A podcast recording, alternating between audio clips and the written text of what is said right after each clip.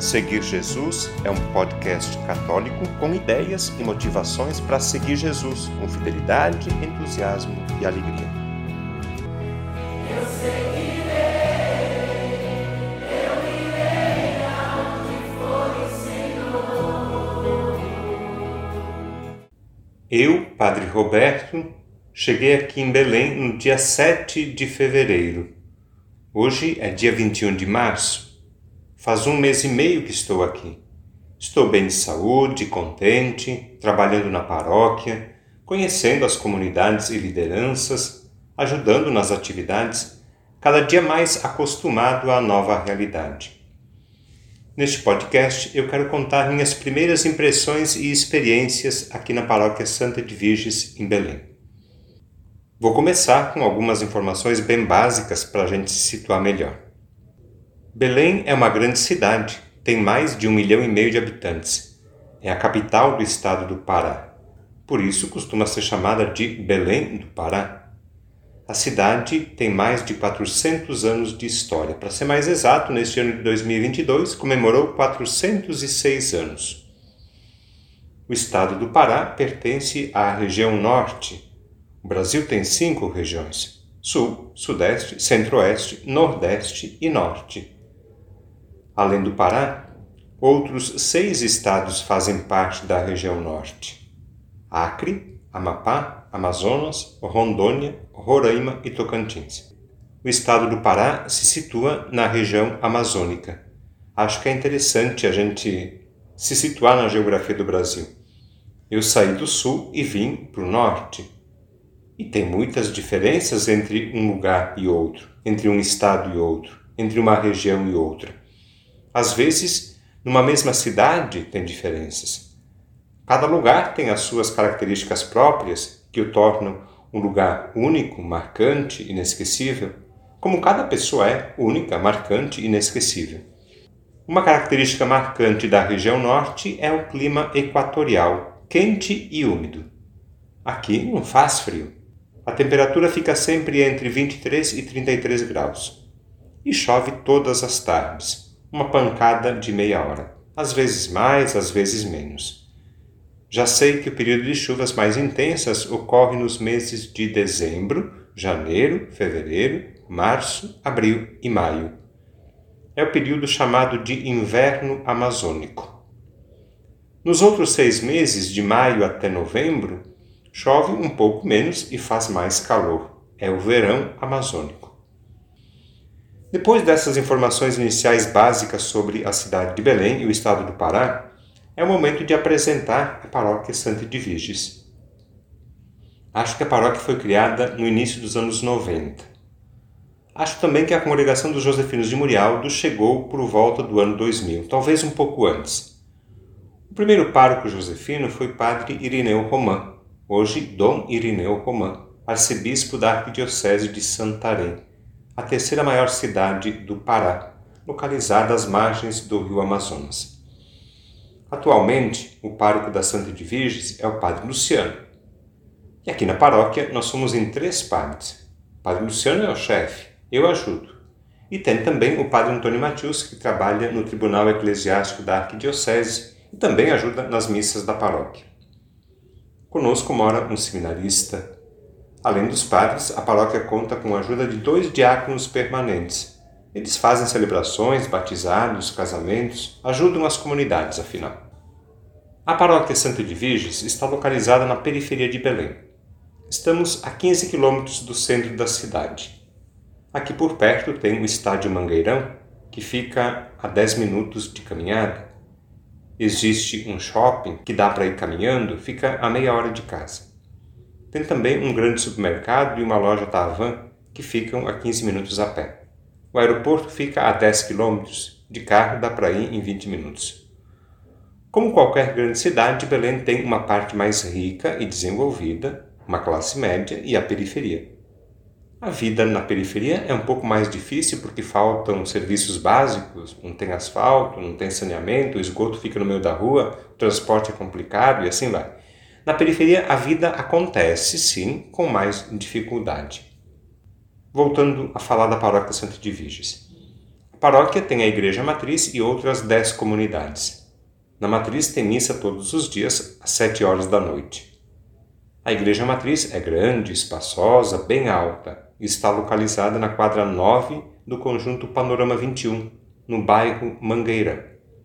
Além da igreja, no mesmo terreno, existem mais três construções: o centro de pastoral, com a secretaria, salas de catequese e salão para reuniões e eventos. Tem também a Casa dos Padres e o Centro de Formação Murialdo, com quadra de esportes e diversas salas para atividades sociais com crianças, adolescentes e jovens. Ao redor da matriz, não muito longe, estão as demais comunidades, cada uma com a sua igreja. São elas: Santa Maria, Santa Luzia, São José, Sagrada Família, Espírito Santo, Nossa Senhora Aparecida, São Leonardo Murialdo, Divino Pai Eterno, Divina Misericórdia, São Paulo Apóstolo. Todas essas comunidades têm, além da igreja, mais algum espaço para catequese e outras atividades. Essas comunidades têm duas ou três missas por mês, no fim de semana ou durante a semana. Quando não tem missa, o ministro faz a celebração da palavra. Quer dizer, sempre tem atividade no fim de semana. E também durante a semana. Terça-feira, por exemplo, é dia da novena de Nossa Senhora do Perpétuo Socorro. Essa é uma devoção muito forte que existe aqui em Belém. Não sei a origem nem o motivo dessa devoção popular. Sei apenas que toda terça-feira, durante o ano todo, é feita a novena de Nossa Senhora do Perpétuo Socorro. Sei também que fazem outros momentos de oração nas comunidades para rezar o terço, participar da adoração. Em algumas comunidades existe também o terço dos homens.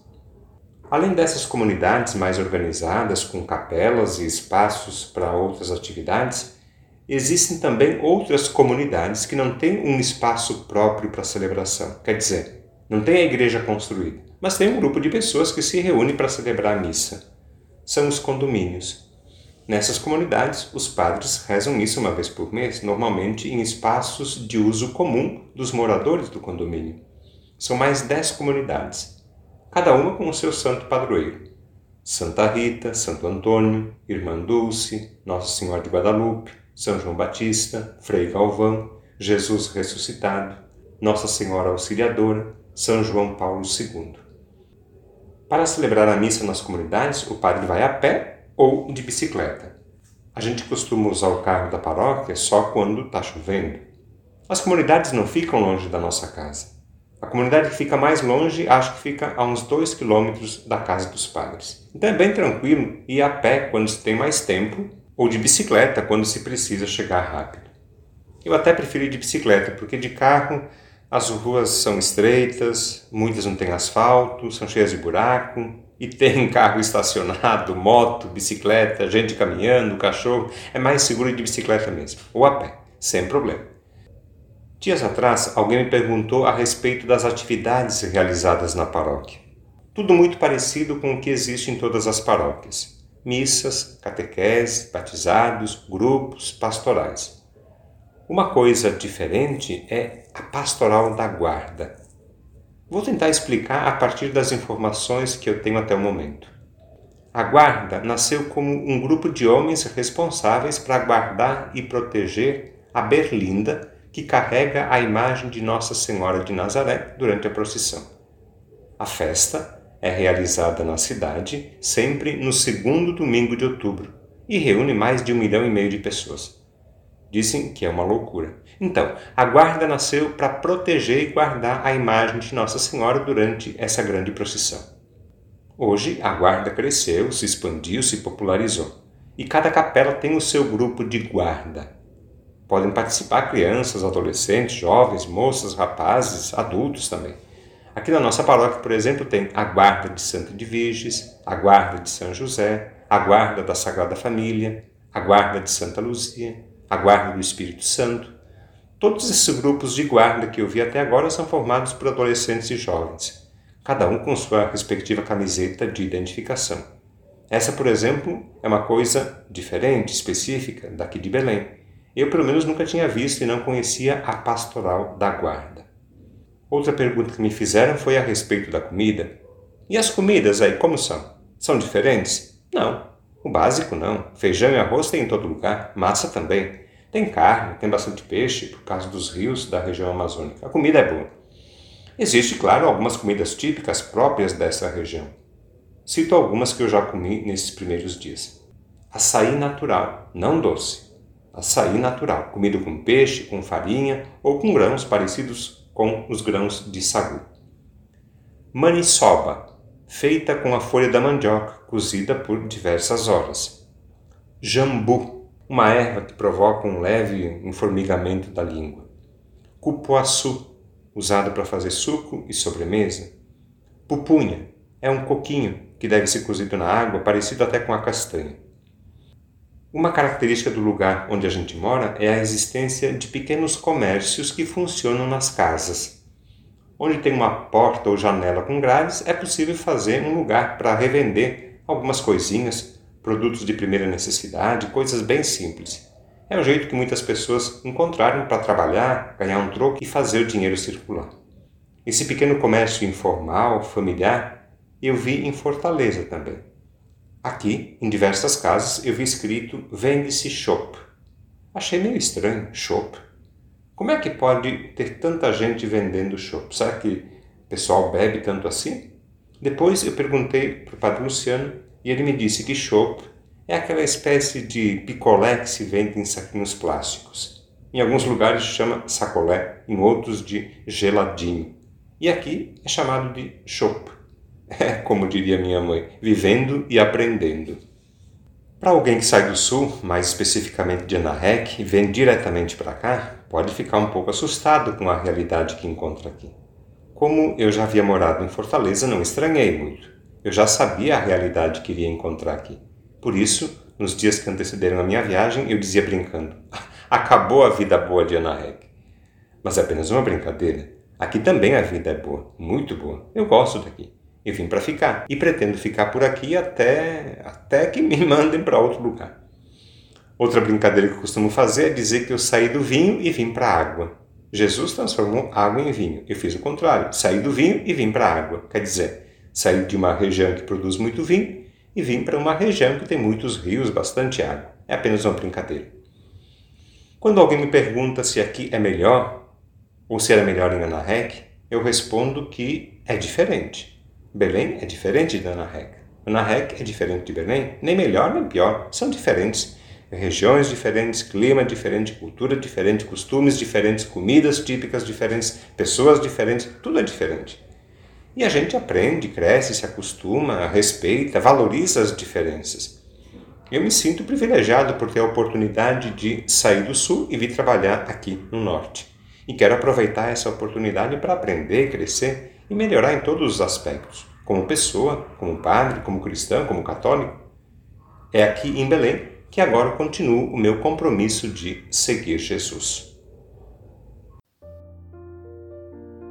O conteúdo deste podcast está disponível na internet em diversas plataformas. Cito algumas para você conhecer e escolher: Google Podcasts, Spotify, Apple Podcasts, Anchor e Deezer. Convido você a se inscrever num desses canais para ouvir outros conteúdos já produzidos, compartilhar nos grupos com familiares e amigos e também receber as próximas publicações. Eu lembro que o podcast Seguir Jesus tem duas publicações por semana. No domingo, a homilia do Padre, e na segunda-feira, um conteúdo variado que nos ajuda a seguir Jesus com fidelidade, com entusiasmo e alegria.